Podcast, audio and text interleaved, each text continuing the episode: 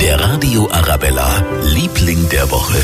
Das ist heute der Herr der Flüsse. So haben wir ihn liebevoll getauft. Tobias Lang von Wasserwirtschaftsamt in Weilheim. Dieser Mann ist nämlich verantwortlich für den Silvensteinspeicher und damit auch für alle unsere Flüsse hier in und rund um München und ihrem Pegel vor allem. Sie können sich das so ähnlich vorstellen. Durch München müssen die verschiedensten Gewässer durch. Die, die Amper, die Würm oder um München rum, die Leusach, die Isar und das ist so, als ob Sie verschiedene Züge Richtung Hauptbahnhof fahren lassen. Die Züge müssen möglichst nacheinander kommen und nicht gleichzeitig aufs Gleis wollen. Und darum versuchen wir, die Isar zum Beispiel zu bremsen und sie so einzuspeisen, dass sie nach der Leusach kommt.